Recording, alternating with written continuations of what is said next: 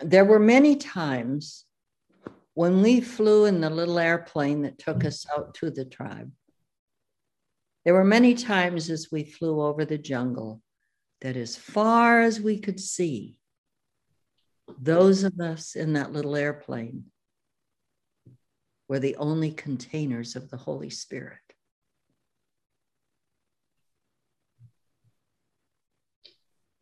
嗯，就有些时候我们需要坐一个小飞机离开那个部落的时候，你知道，当那个嗯小飞机在那个雨林，就是那么大的一个雨林，热带雨林的上空，我们在飞的时候，我们看到的全都是雨林，在那些地方。但是在那在那个时刻，在某一个时刻，我们突然间感受到。在那么大的一个雨林，眼睛所能看见的地方，我们，我和 Richard，我们两个人是唯一里面带着圣灵的人，在整个雨林里面。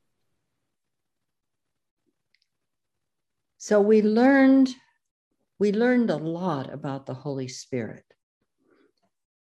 Um, okay. So I'm going to have to hurry here because, you know, this is just the first 10 years. We were married 60. 好，可能接下来要快快速加加进了，因为啊、呃，到现在为止，哦，我们只我们啊、呃、，Connie 跟 Richard 结婚了六十年，但是这个只是结婚的头十年。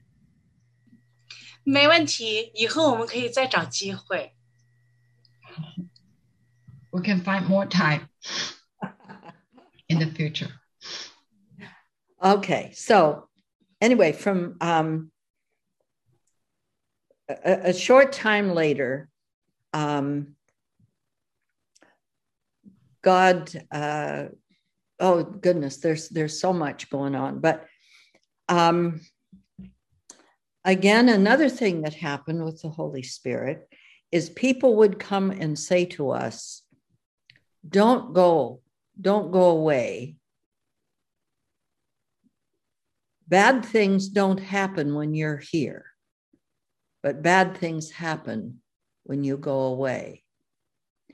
And as long the, the we would be in the tribe for so many months and then we would go out to the base and work out there then we would come back but there was no one who died in the tribe while we were actually there.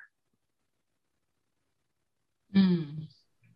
Okay, you got the you got the story. You put it in your own words.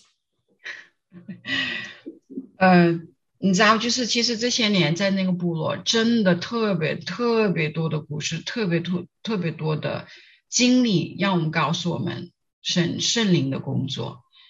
就是当时你知道，就是我们在那儿有八年的时间。每次我们要离开的时候，因为其实我们的施工在那儿， 但是有些时候我们需要离开，就是要回到我们的训练基地。啊，但是有一次就是我们离开的时候，那个部落的人就拉住我们说：“不要走，不要走，不要走。”他说：“你知道吗？就是每次你们在的时候，我们就很安全。”就没有任何的人命发生，就是没有任何的什么去世啊、伤害啊等等。但是每次你们一走，总会发生人命，就总会有人受伤或者去世。And one of the young boys that was a young boy when we started kind of grew up into the Lord. And Richard would, we taught him to read and then he taught some of his friends to read, and they would have Bible studies together. After Richard would have devotions with Jaimeto, He would go and he would do these same with his friends. You got that. 呃，其中有一个小男孩儿是小男孩儿，就一开始去的时候是小男孩儿，但后来他长大了。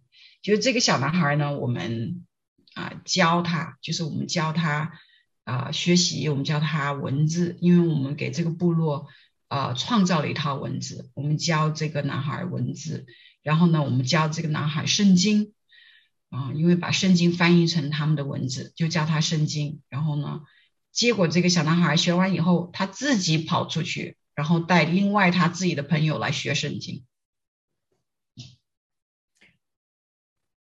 So you can see that after being so many years with these people and being their only help and being the only people in the world that knew their language and knew God, how close they were to our hearts. 你知道，就是嗯，这个部落这些人，我们这些年在那里，嗯，真的感觉到，好像似乎他们是我们属灵里面嗯奶大的孩子，因为这些孩子，因为这个部落跟外界没有接触。他们完全是一个与世隔绝的一小群人，有他们自己的文化、自己的语言，生活在那个雨林，在那个部落里面。